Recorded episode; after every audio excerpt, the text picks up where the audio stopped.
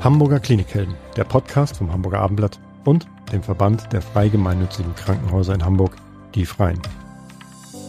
Wer ins Krankenhaus muss, während draußen das Leben einfach weitergeht, braucht Hilfe und Anteilnahme.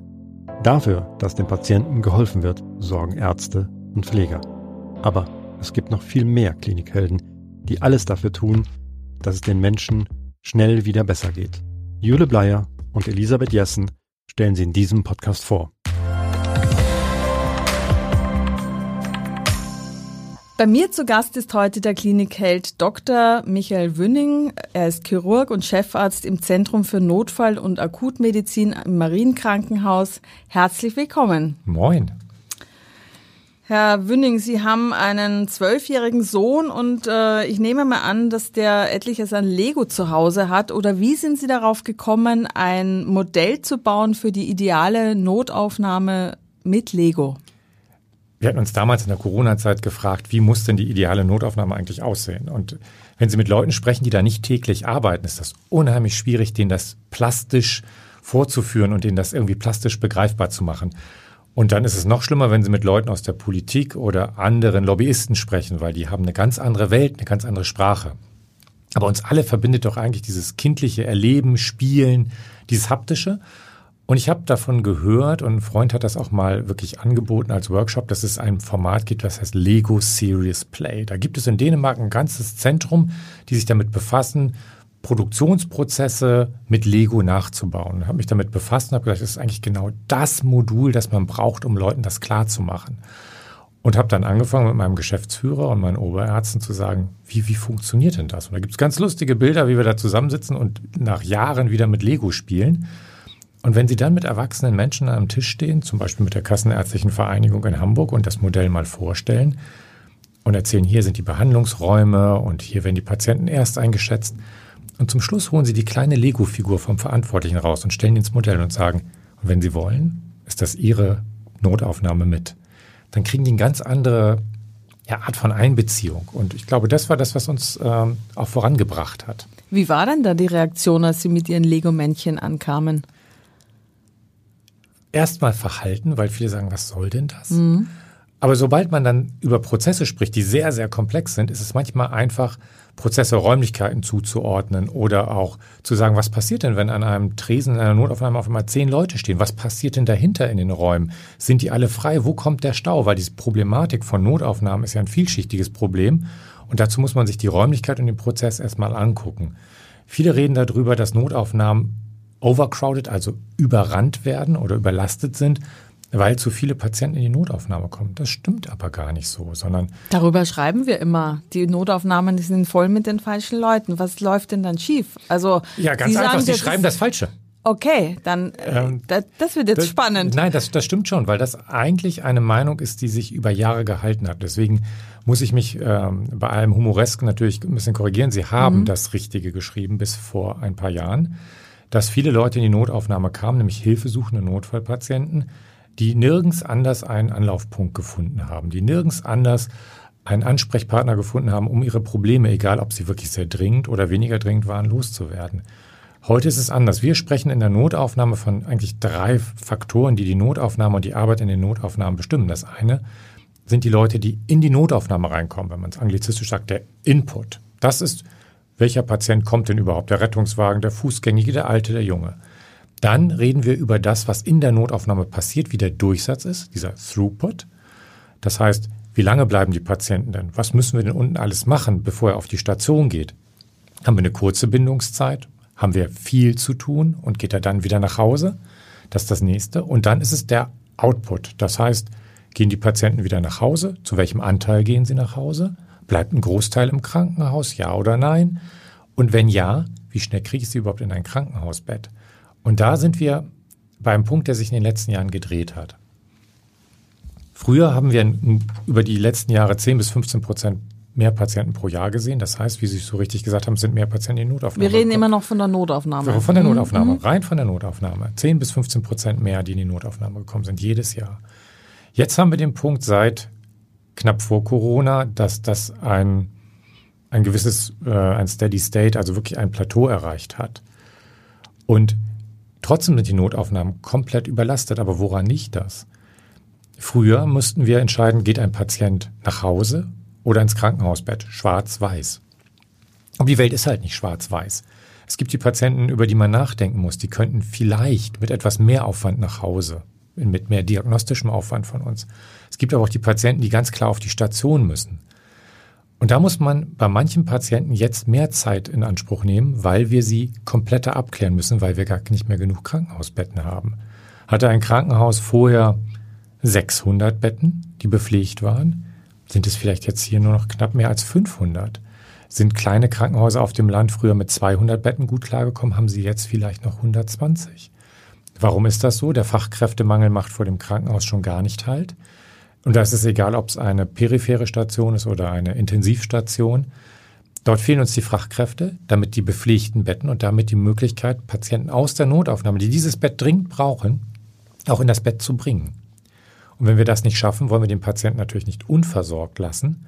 Haben wir früher als Beispiel einen EKG und einen orientierenden Ultraschall gemacht und haben ihn dann aufgenommen ins Krankenhaus und alle weiteren Untersuchungen, Röntgen und vielleicht nochmal Herzechokardiographie, äh, Echokardiographie sind dann auf der Station am nächsten Tag gelaufen, haben wir heute für diesen Menschen vielleicht kein Bett und müssen nicht nur zwei, sondern vier Untersuchungen machen und der Patient ist nicht zwei Stunden, sondern vier oder sechs Stunden in der Notaufnahme. Und das führt zur Überfüllung. Aber es war schon so, dass in der Corona-Zeit viele auch nicht mehr in die Notaufnahme gegangen sind, weil sie ja jeden Kontakt zum Krankenhaus vermeiden wollten. Das ist richtig. Wir haben mhm. weniger wirklich schwer kranke Nicht-Corona-Patienten gesehen. Wir haben weniger fortgeschrittene Tumorerkrankungen in dem Zeitpunkt gesehen. Das Erschreckende ist, das sehen wir jetzt. Mhm. Wir sehen jetzt Patienten, die anscheinend ja das nachholen im negativen Sinne, was sie vor einem, anderthalb, zwei Jahren machen sollten. Das heißt, wir sehen Patienten mit komplexen, fortgeschrittenen Tumorerkrankungen.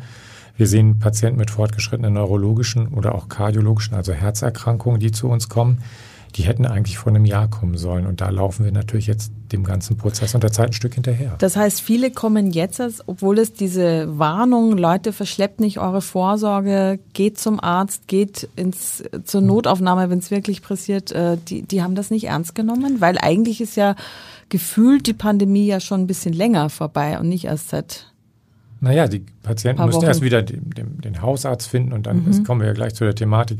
Wenn Sie einen Hausarzt gefunden haben und weitere Diagnostik brauchen, kriegen Sie die ja nicht von heute auf morgen, dass Sie sagen, am Montag beim Hausarzt, am Dienstag beim Radiologen, Klar. am Donnerstag beim Facharzt und dann optimalerweise am Freitag noch vor dem Wochenende eingewiesen ins Krankenhaus mit der ganzen Latte an Vordiagnostik.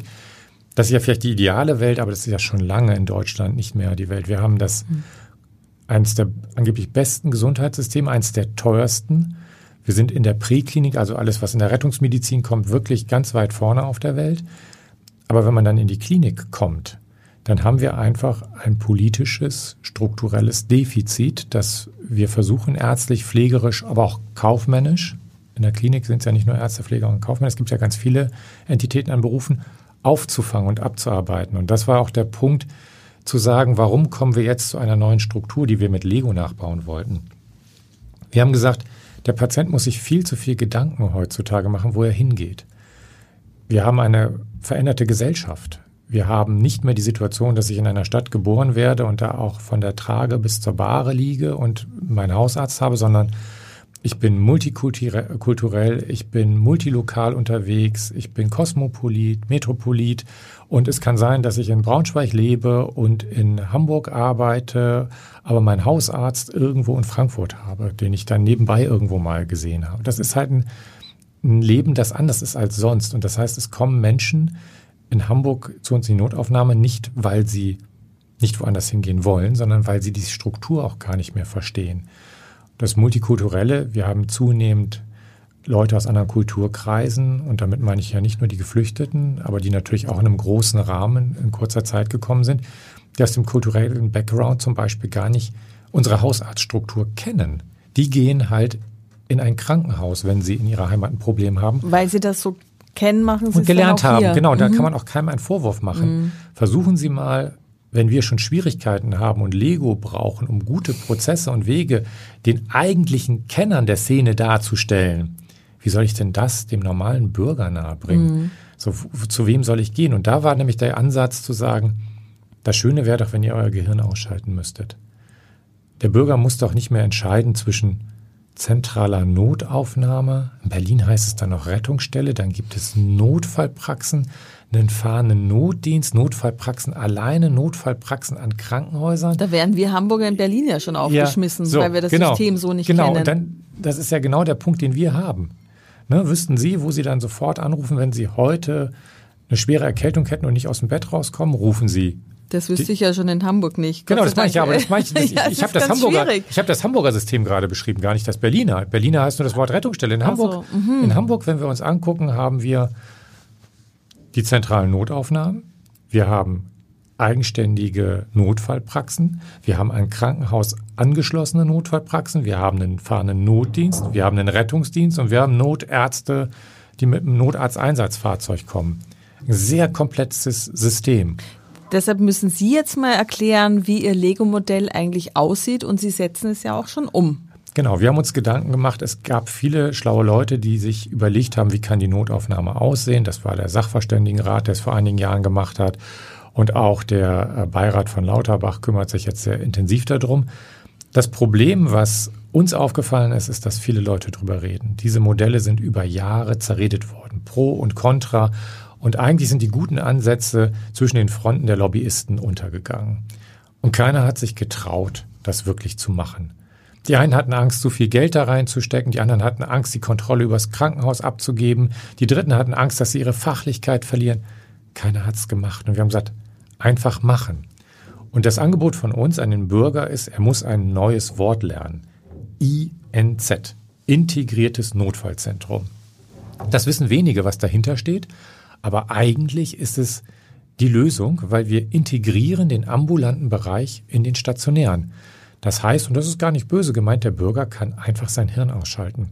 Egal, was er hat, in welcher Dringlichkeit auch immer, er kommt ins INZ. Gut, ich komme jetzt mal zu Ihnen und komme da rein. Was passiert dann mit mir als Patientin? Als erstes kommen Sie an einen Tresen, der gemeinsam von der Kassenärztlichen Vereinigung und vom Krankenhaus betrieben wird.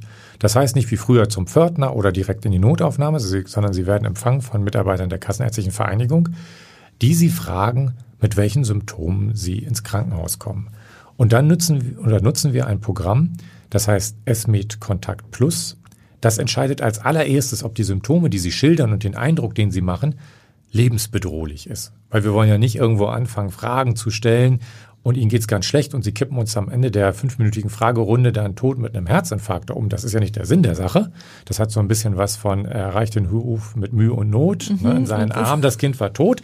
Das wollen wir natürlich nicht, sondern wir schauen als allererstes, gibt es lebensbedrohliche, wir nennen es wieder, wir sind so viel beim Anglizismus, Red Flags, gibt es irgendwas, was uns sofort sagt, Achtung, Schlaganfall, Herzinfarkt, schwere Blutvergiftung. Also wir haben so bestimmte ähm, Warnsignale, die wir dann wahrnehmen. Mhm. Dann fragen wir gar nicht groß weiter, dann geht's direkt in die Notaufnahme. Da sitzt jetzt aber auch kein Pförtner, sondern da sitzt schon jemand, der medizinisches Fachwissen genau, hat, genau, der mich sind, da empfängt. Genau, das sind mhm. medizinische Fachangestellte zum mhm. großen Teil oder Leute, die im, mit Medizin Erfahrung haben von ihrem Grundberuf. Ähm, das ist auch wichtig, dass wir das haben. Viele sagen, die dieses Programm bedienen, das könnte auch jeder andere, weil das Programm im Prinzip die Arbeit macht. Aber da bin ich anderer Meinung. Wir brauchen schon Leute, die so ein bisschen den Menschen auch einschätzen. Ich muss mal können. nachfragen. Das heißt, äh, das entscheidet dann nicht der Mensch, sondern der gibt diese Informationen in dieses Programm ein und das Programm erkennt dann ganz schnell, da ist vielleicht jetzt wirklich ein Schlaganfall richtig. oder der hat einfach nur irgendwie einen Pups richtig. Richtig, so. weil wir eigentlich uns ja darauf verlassen müssen, zum Beispiel wie in der Luftfahrt, dass wir Checklisten mhm. haben. Das kennt man ja von überall her. Ne? Mhm. Der Pilot geht ja auch durch vor, vor Start und Landung bestimmte Checklisten und in der Notfallmedizin, weil da ja so viel von abhängt, sind wir ähnlich wie in der Luftfahrt sehr an Listen, an Prozeduren gebunden. Und so ähnlich funktioniert dieses Programm. Wir fragen Sie, natürlich gibt es immer die Möglichkeit, und deswegen ist es mir wichtig, dass da medizinisch geschultes Personal ist. Programme können ja theoretisch auch mal Fehler machen. Und es ist immer wichtig, dass immer noch der persönliche Eindruck da ist. Und wenn die Kollegin vorne das nicht sicher weiß und denkt so, naja, das Programm hat das eine entschieden, ich meine aber das andere, gibt es auch Situationen, dass sie halt einen von uns ärztlichen Kollegen dazu holt und wir entscheiden dann vorne gemeinsam mit dem Patienten. Das ist also nochmal die Rückfallebene und die Absicherungsebene. Aber sie kommen zu uns, wir fragen dann ähm, durch und jetzt bleiben wir mal beim klassischen Bauchschmerz. Sie kommen mit Bauchschmerzen, dann gibt es ja zwei Möglichkeiten. Gut, nach dem Herzinfarkt sehen Sie nicht aus, Sie haben keine Red Flags Dann beschreiben sie aber, dass sie seit gestern Abend echt starke Bauchschmerzen im rechten Unterbauch haben und mussten sich auch übergeben und Fieber haben sie auch. Dann sagt das Programm relativ schnell, okay, das könnte in Richtung Blinddarmentzündung gehen. Das gehört sofort in eine Notaufnahme und dann kommen sie in die Notaufnahme und werden da dann von den entsprechenden Notfallmedizinern und Chirurgen versorgt. Kommen Sie aber mit vielleicht einer ein bisschen verschleppten Magen-Darm-Grippe, also Übelkeit seit zwei, drei Tagen, haben sich auch mal übergeben. Es kommt auch so ein bisschen Durchfall mit dazu. Aber so, sie fühlen sich malat, aber nicht wirklich schwer krank. Aber einen Hausarzt haben sie nicht. Ja, wissen nicht wohin. Dann kommen sie vorne an diesen Tresen und wir machen ihnen einen Termin beim Hausarzt binnen 24 Stunden. Das heißt, wir machen ihnen ein Behandlungsangebot und sagen, Sie haben keinen eigenen Hausarzt, gehen Sie doch um 13 Uhr zu Dr. A in der ABC-Straße. Guter Was- Service, oder? Das ist ein super Service, aber Sie haben doch auch noch den Service, dass ich gleich in, also nicht in die Notaufnahme gehe, sondern in das, äh, quasi in eine Notfallpraxis. Genau. Die haben Sie doch auch integriert. Genau, wir haben zu den klassischen Notfallpraxiszeiten, also montags, dienstags, donnerstags und freitags fängt es um 18 bis 0 Uhr an. Und mittwochs ein bisschen früher und am Samstag, Sonntags und an den Feiertagen sind wir sogar schon um 8 Uhr morgens bis 0 Uhr nachts da. Wenn man zu den Zeiten kommt, geht man direkt in die Notfallpraxis. Das kennen Sie aber auch aus anderen Krankenhäusern, die in der Stadt sind, die Notfallpraxen angeschlossen haben. Das Besondere bei uns ist, dass dieser Tresen halt nicht nur von 18 bis 0 Uhr da ist, sondern der ist rund um die Uhr da. Das heißt auch zu Zeiten, wo gar keine Notfallpraxis bei uns da ist, weil morgens um 10 Uhr sind die Kollegen von den Hausärzten ja in ihrer eigenen Praxis und betreiben ja nicht die Notfallpraxis. Da war es bisher so, wenn man dann ein Problem hatte oder keinen Hausarzt, dass man nirgends hingehen konnte. Das heißt, man ist trotzdem in die Notaufnahme gegangen. Und jetzt kommen Sie um 10 Uhr morgens dorthin. Wir machen das wie eben besprochen, fragen Sie ab und wir kommen darauf, Mensch, das ist was für niedergelassenen Kollegen. Dann gehen Sie nicht mehr in die Notaufnahme. Die Notfallpraxis hat noch nicht auf, sondern wir machen Ihnen über die Terminservicestelle direkt einen Termin bei einem niedergelassenen Kollegen binnen 24 Stunden. Und der zusätzliche Vorteil ist, Sie haben etwas ganz Wichtiges bekommen. Sie haben bekommen, dass Sie beruhigt werden. Weil Also ich bin nicht lebensbedrohlich krank, sondern die sagen, äh, da kannst du jetzt noch irgendwie die Nacht überstehen. Aber es kann ja auch sein, dass ich sage, das schaffe ich nicht. das Geht dann- mir so schlecht. Das ist, richtig, das, ist, das ist richtig. Ähm, aber dann müssen wir mal sagen, das eine ist ja eine subjektive Wahrnehmung. Da kann Mhm. ich sagen, ja, Ihnen geht es schlecht. Aber Ihnen geht es nicht so schlecht, dass wir jetzt hinten die Behandlung von Schwersterkrankten, Mhm. Sagen wir ja, wir behindern sie ja nicht, aber wir beeinträchtigen das Team, das dort hinten ist. Auch wenn Sie in der Notaufnahme lange warten müssen, das kennen viele der Zuhörer sicherlich, dass man in Notaufnahmen drei, vier, fünf Stunden ähm, Aufenthaltszeit hat, nicht nur Wartezeit, es passiert ja auch was in der Zeit, aber sehr, sehr lange Aufenthaltszeiten, dann ist das ja manchmal bei weniger dramatischen Fällen so, dass sie lange warten, aber sie müssen ja irgendwann behandelt werden. Irgendwann müssen sie ja rankommen. Und wenn in der Zeit ein Schlaganfall kommt oder ein Herzinfarkt, bindet der weniger dringliche Fall Personalressource oder Raumressource, die wir woanders dringend nutzen müssen, die wir dann akut verschieben und sie als weniger dringlicher Patient fangen wieder von vorne an zu warten. Und das wollen wir halt verhindern. Wann haben Sie denn angefangen mit dieser Art, also mit dieses Modell umzusetzen und wie ist tatsächlich jetzt die Wartezeit für die Patienten, die kommen oder vermeintliche Patienten, für die Menschen, die da ein Problem haben? Hat sich die Wartezeit vor dem Tresen verändert? Ja, das ist, das ist ganz klar. Also wir haben angefangen am 1.6. des letzten Jahres, Ja. also sind jetzt knapp vor dem einjährigen Geburtstag und können uns auch schon die ersten Zahlen dazu so ein bisschen angucken. Aber dass die Zahlen weg ist das eine, auf das können wir gleich eingehen. Das andere ist ja natürlich der Servicegedanke. Äh, Sie werden innerhalb von wenigen Minuten vorne am Tresen eingeschätzt. Also da haben Sie keine langen Wartezeiten. Und wenn Sie dann halt für den niedergelassenen Bereich vorgesehen sind, dann haben Sie, wie gesagt, zu Öffnungszeiten der Notfallpraxis den direkten Kontakt. Und sonst werden Sie entweder ähm, bei einem niedergelassenen Kollegen, der bei uns um die Ecke ist, oder auch im integrierten MVZ relativ zeitnah gesehen, wenn da keine Ressourcen sind, dann draußen halt binnen 24 Stunden. Das ist, glaube ich, immer noch ganz gut.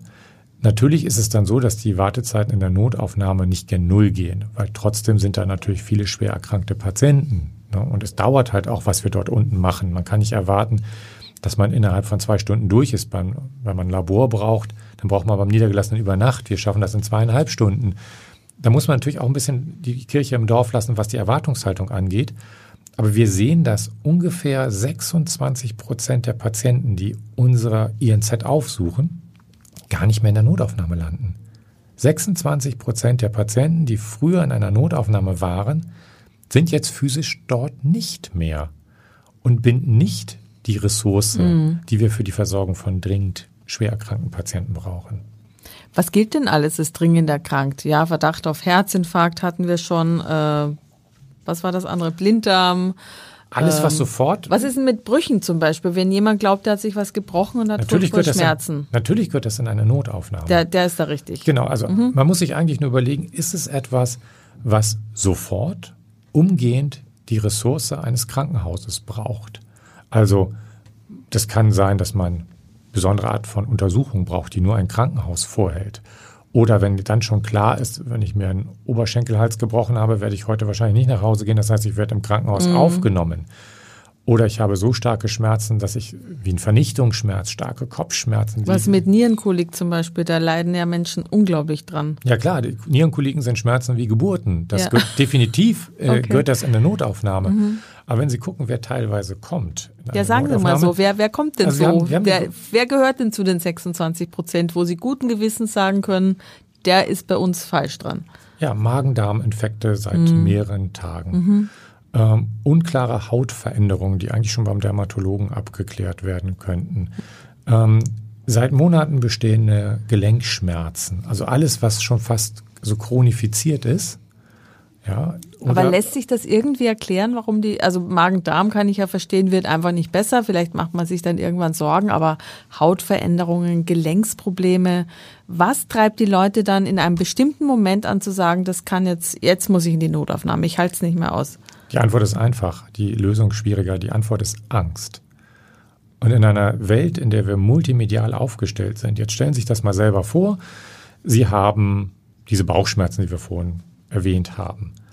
Und wollen eigentlich zum Hausarzt, aber haben hier keinen Hausarzt und sagen, das wird schon besser, habe ich auch früher irgendwie gelernt. Irgendwann in ihrer bettlägerigen Zeit fangen sie an zu googeln. Und ich kann Ihnen sagen, spätestens egal, was Sie eingeben, selbst wenn Sie sagen irgendwie Lachanfall, spätestens beim fünften Eintrag kommt irgendeine todbringende Diagnose raus. Und jetzt sind wir ganz gut aufgesetzte Menschen mental. Das können wir nochmal wegdrängen. Das drängen wir den ersten oder zweiten Tag weg. Beim dritten werden wir unruhig. Beim vierten fragen wir die Freundin, sag mal, kennst du einen Spezialisten? Da rufen wir an und der sagt, ja, ja, klar, ich habe in sechs Wochen einen Termin, wenn es gut läuft. Das halten sie dann nicht mehr lange aus. Und mhm. irgendwann wollen sie Gewissheit, dass alles okay ist. Oder dass halt das diagnostiziert wird, was sie wirklich haben. Und das ist die Angst. Und da würde ich mich selber gar nicht ausnehmen. Und ich glaube, sie sich auch nicht. Irgendwann bekommt man Angst. Und da ist das Problem. Wir haben nicht genug Termine in der Peripherie. Es gibt für die ambulanten Notfälle, also den Gegenteil von den stationären, die im Krankenhaus mhm. sind, die mhm. wir gerade erwähnt haben, einen sogenannten Sicherstellungsauftrag. Das heißt, es gibt eine Struktur in der Gesundheitslandschaft, die ist dafür da, dass sie sicherstellt, dass diese Patienten angesehen werden. Und das sind die niedergelassenen Kollegen. Und da gibt es aus vielen Gründen, die hier viel zu tief führen würden, einfach nicht genügend Hausärzte und nicht genug Fachärzte. Versuchen Sie mal einen Termin für eine Magen-Darm-Spiegelung zu bekommen. Versuchen Sie einen orthopädischen Facharzttermin zu bekommen. Und das ist nicht, weil die Kollegen irgendwie nur Privatpatienten angucken, wie das ganz oft so äh, auf dem Flurfunk gesagt wird, oder äh, weil die einfach schon genug Scheine gemacht haben und satt sind. Das stimmt nicht. Die arbeiten sehr, sehr viel und sehr, sehr hart. Und wenn Sie so durch Hamburg gehen, sehen Sie an einigen Facharztpraxen morgens eine Schlange. Da stellen sich die Patienten für Notfalltermine an. Da ist etwas strukturell nicht in Ordnung in unserer Gesellschaft.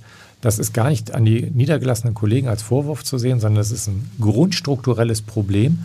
Und das wird zwischen den niedergelassenen Kollegen und den Krankenhäusern irgendwie aufgemacht. Und der Patient, aber auch die Mitarbeiter sind die Leidtragenden, weil wir haben jahrelang nur davon gesprochen, wie schwer das ist für die Patienten zu ertragen, klar. Aber diese vermehrte Arbeit ist auch unheimlich belastend für, für die, die, die sie versorgen. Klar. Und diese Mitarbeiter sind sowieso schon rar, wie am Anfang gesagt. Und diese Mitarbeiter verlieren immer mehr die Lust, in diesem Job dann wirklich tätig zu sein. Nicht, weil sie den Job nicht mögen, den lieben die, sonst würden sie es nicht machen, sondern weil die Umstände immer widriger werden, unter denen sie arbeiten müssen und es immer unattraktiver wird und immer weniger Dankbarkeit entgegengebracht wird, sodass diese Schere immer größer wird, immer mehr Patienten in die Strukturen, immer weniger Leute, die Lust haben, dort zu arbeiten, weil es nicht attraktiv ist. Und da müssen wir ganz, ganz schnell handeln. Ich würde gerne noch ein bisschen auf die Zahlen zu sprechen kommen. Sie haben ja schon eine Zahl genannt, die 26 Prozent, die Sie jetzt nicht mehr in der Notaufnahme behandeln müssen. Was haben Sie denn sonst noch für Zahlen, die Ihr Modell sozusagen als Erfolg dastehen lassen? Ich glaube, die 26 Oder als, vielleicht auch als Misserfolg, ich weiß nicht. Aber einfach so eine kleines, äh, kleine Bilanz jetzt kurz vor dem ersten Geburtstag dieses Nein, Modells. ich glaube, die 26 Prozent sind der erste große Teil. Mhm. Das muss man, das muss man fairerweise sagen. Ich könnte Ihnen jetzt Zahlen sagen, wie viele Patienten dann in die Notfallpraxis gehen, wie viele wieder zurückgewiesen werden ins Krankenhaus. Ähm, das ist alles, was erwartbar war. Also da haben wir keine großen mhm. Überraschungen. Der große Punkt ist ja, wenn wir an den Eingang des Gesprächs gedacht haben, was kommt rein in die Notaufnahme, da können wir so ein bisschen Druck vom Kessel nehmen. Mhm. Und ich glaube, das ist das ganz, ganz Wichtige. Und was wir als Erfolg neben den Zahlen sehen, ist halt A, das Feedback der Patientinnen und Patienten, die gesagt haben, oh, es ist toll, wir kriegen hier sogar einen Termin vermittelt und für uns wird die Entscheidung abgenommen, ob ich jetzt zu dem, dem oder dem Arzt gehe oder in die und die Struktur, sondern ich gehe einfach ins INZ. Die übernehmen dieses ganze Triagieren, Organisieren, das ist gut. Das andere ist aber auch die bundespolitische Wahrnehmung. Die hätten wir so stark nicht erwartet. Wir wussten, dass es hoffentlich gut ist, was wir dort tun. Aber mittlerweile sind viele politische Entscheidungsträger aus Berlin bei uns gewesen, haben sich das vor Ort angeguckt. Und ähm, es soll ja, ist ja so ein bundesweites Modell, was Nachahmer finden soll, oder? Wie weit ist es denn damit? Ich glaube, die jetzige, ähm, den jetzigen Vorschlag, den, den die äh, Regierungskommission von Lauterbach ja gemacht hat, geht ja ganz stark in die Richtung von dem, was wir machen. Wir haben uns ja auch stark an den Ideen, die dazu geführt haben, mit orientiert. Aber das gibt uns, glaube ich, den, den unheimlichen Boost zu sagen, ja, okay, da wollen wir weitermachen. Und wir sind ja erst am Anfang. Wenn die Politiker uns unterstützen, dann bringen wir das INZ auch voran, weil wir sind noch nicht am Ende. Es ist ein, ein erster Schritt gemacht, dass wir zusammenarbeiten, aber man muss noch viel mehr schaffen. Wir müssen nicht nur die Fußgänger so triagieren, wir müssen auch die Patienten so am Tresen empfangen, die mit dem Rettungsdienst kommen. Wir müssen gucken, dass wir. Das ist ja auch eine Möglichkeit zu sagen, oh nee, wenn ich da selber hingehe, nehmen die mich gar nicht ernst. Ich rufe jetzt erstmal einen Krankenwagen und lass mich da hinfahren. Genau, das haben wir auch erkannt und sind deswegen mit der Feuerwehr in engen Gesprächen, dass äh, in absehbarer Zeit auch die nicht dringlichen Rettungswagen vorne an diesem Tresen mhm. über dieses Tool mit eingeschätzt mhm. werden. Aber da muss man auch erstmal wieder viele Gespräche führen und von dieser neuen Struktur überzeugen. Ähm, es sind aber auch andere Sachen, dass so eine Notfallpraxis halt auch schnell mal eben auf die Röntgenstruktur, die Laborstruktur im Krankenhaus zugreifen dürfen muss. Da gibt es jetzt bisher noch gesetzliche Hinderungen. Und das ist alles, was wir in der Zukunft ändern müssen oder dass wir auf einer gemeinsamen EDV-Plattform arbeiten, dass der eine beim anderen in die Befunde, in die Briefe mit reingucken kann, das kriegt der Patient teilweise ja nicht mit und Datenschutz ist ja Gott sei Dank in unserem Land sehr groß geschrieben. Das äh, befürworte ich auch. Aber wir müssen es so permeabel und durchlässig halt machen, dass die Ärzte, die zum Beispiel dann einen Patienten in der Notfallpraxis gesehen haben, der dann doch eingewiesen werden muss, auch das gibt's ja, nicht nochmal von vorne anfangen müssen, dass der mhm. Patient alles in seinem Leid nochmal erzählt, sondern dass wir Befunde übergeben können. Dass wir es schaffen, wirklich integriert zu sein und nicht nur irgendwo dran geflanscht. Und da arbeiten wir mit Hochdruck dran. Das ist nämlich ein laufender Prozess. Erst dann ist das INZ fertig, wenn wir alle diese Hinderer aus dem Weg geschafft haben. Wie ist denn die Reaktion der anderen Hamburger Krankenhausträger? Gab es da auch schon Besucher bei Ihnen? Gucken die sich das auch an? Wollen die das auch nachmachen? Ich glaube schon. Also es gibt bestimmte befreundete Krankenhäuser, die relativ schnell zum Telefonhörer gegriffen haben und sagen, sag mal, wie machst du denn mhm. das? Äh, und wie habt ihr es denn geschafft, zum Beispiel die KV zu überzeugen, dass da 24-7 Personal sitzt. Weil das ist ja nicht nur Personal, das sind Kosten. Und diese Kosten tragt im Augenblick rein die Kassenärztliche Vereinigung. Da zahlen die Krankenkassen nichts dazu. Ähm, und das im Endeffekt zahlen es die niedergelassenen Kollegen dann. Das ist schwierig, das wollten die Kollegen wissen. Aber es rufen auch welche an äh, aus ganz Deutschland, die wissen wollen, ist das ein Modell für Rheinland-Pfalz, für Nordrhein-Westfalen, für Bayern? Also wir sind sehr, sehr begehrt als Ratgeber seit diesem Zeitpunkt. Ähm, bestimmte Krankenhäuser aus Hamburg haben dann vielleicht hintenrum mal gefragt. Das ist ja wie immer. Äh, neide ich was oder nicht, aber wir stehen mit, zum Beispiel mit den Notaufnahmeärzten untereinander in sehr, sehr gutem Kontakt und da gibt es schon einen Austausch. Wie weit das auf Geschäftsführungsebene ist, müsste man meinen Geschäftsführer fragen, da habe ich wenig Einblick. Haben Sie denn Ihr Lego parat, um noch weitere Verbesserungen, Veränderungen zu basteln oder Ja. Oder, oder haben Sie schon also alles soweit durchkomponiert? Es, es, es, gibt, es gibt so einen kleinen Sneak Peek, kann ich schon mal. Wir haben ja früher angefangen, das, die Lego-Aufnahme wirklich sehr klein zu bauen und ja. eher prozessual. Wir haben uns jetzt hingesetzt und haben oder sind jetzt gerade dabei, das wirklich einmal groß zu bauen. Das heißt, es wird ein, ein prozessuales Lego-Modell in der Größe von 1,80 mal 1,80 geben. Wo jeder, richtig so mit Legosteinen und mit, Männchen. Mit, mit Legosteinen, also mit nicht, Lego nicht virtuell, sondern richtig echt gebaut. Echt, das können Sie mhm. demnächst dann bei uns irgendwann dann auch sehen. Mhm. Ähm, um diese weiteren Prozesse, die ich gerade gesagt habe, mhm. EDV zusammenlegen, wie läuft der Patient demnächst, ähm, um da weiter dran zu arbeiten. Da war uns unser kleines Modell auf zwei großen Groundplates zu klein und sondern wir haben jetzt 1,80 mal 1,80 mit allen Räumen, die wir auch in Zukunft neu bauen werden, ja. Ja, das ist ein wunderbarer, spannender Einblick, den Sie uns da heute geben. Haben Sie noch irgendwas, was Sie loswerden wollen? Ja, ich glaube, das ist der Appell an die, an die Bürgerinnen und Bürger, dass sie dieses neue Wort INZ für sich mitnehmen, dass sie nicht Angst haben, da hinzugehen, sondern früher hatte man gelernt, Notaufnahme oder Notfallpraxis, nein. So ungefähr das Beste aus zwei Welten, nicht nachdenken, einfach ins INZ kommen. Das ist, glaube ich, der Appell an die Bürgerinnen und Bürger. Herr Dr. Wünning, herzlichen Dank für Ihren Besuch. Äh, das war wirklich sehr spannend. Danke Ihnen. Sehr gerne, vielen Dank.